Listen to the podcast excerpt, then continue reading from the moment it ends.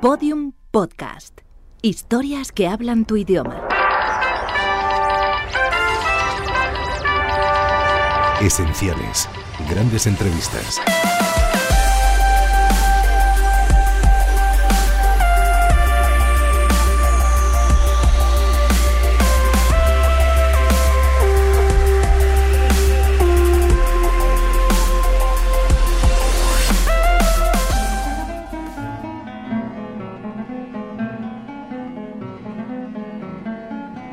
Voces reencontradas. Una serie de ángeles afuera para hora 25 fin de semana.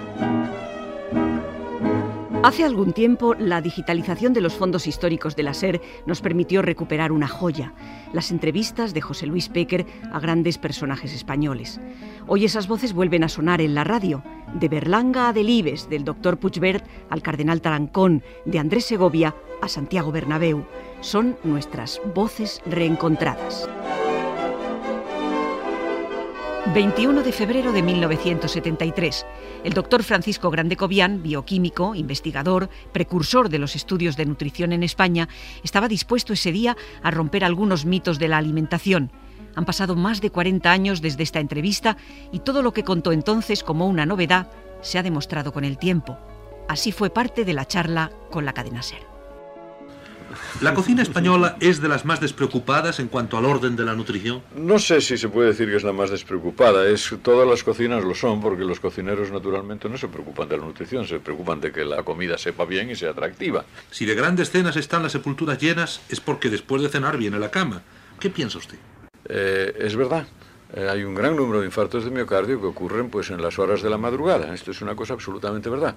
Y eso no quiere decir que la cama per se sea un sitio peligroso.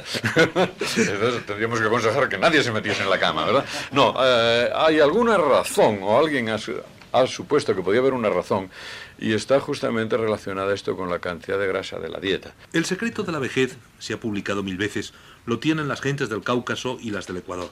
¿Han examinado ustedes a conciencia a tales individuos? Lo único que hay en común es que suelen ser comunidades relativamente aisladas de la civilización, que hacen vida muy primitiva y que toman las cosas muy, muy tranquilamente. Vamos a destruir ideas confusas, doctor Grande Cobian.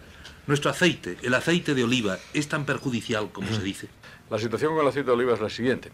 Eh, nosotros hemos estado específicamente ocupados de este problema.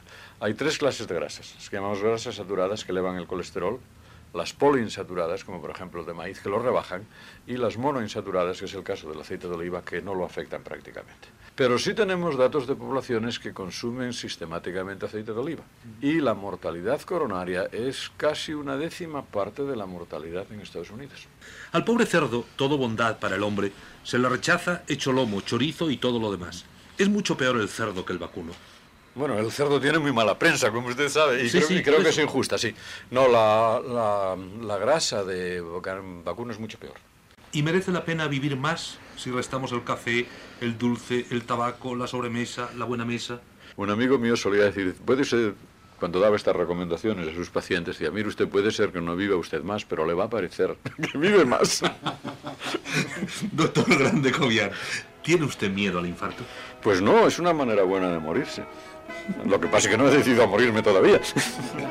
Gracias, doctor, por su afán investigador. Todos los episodios en podiumpodcast.com.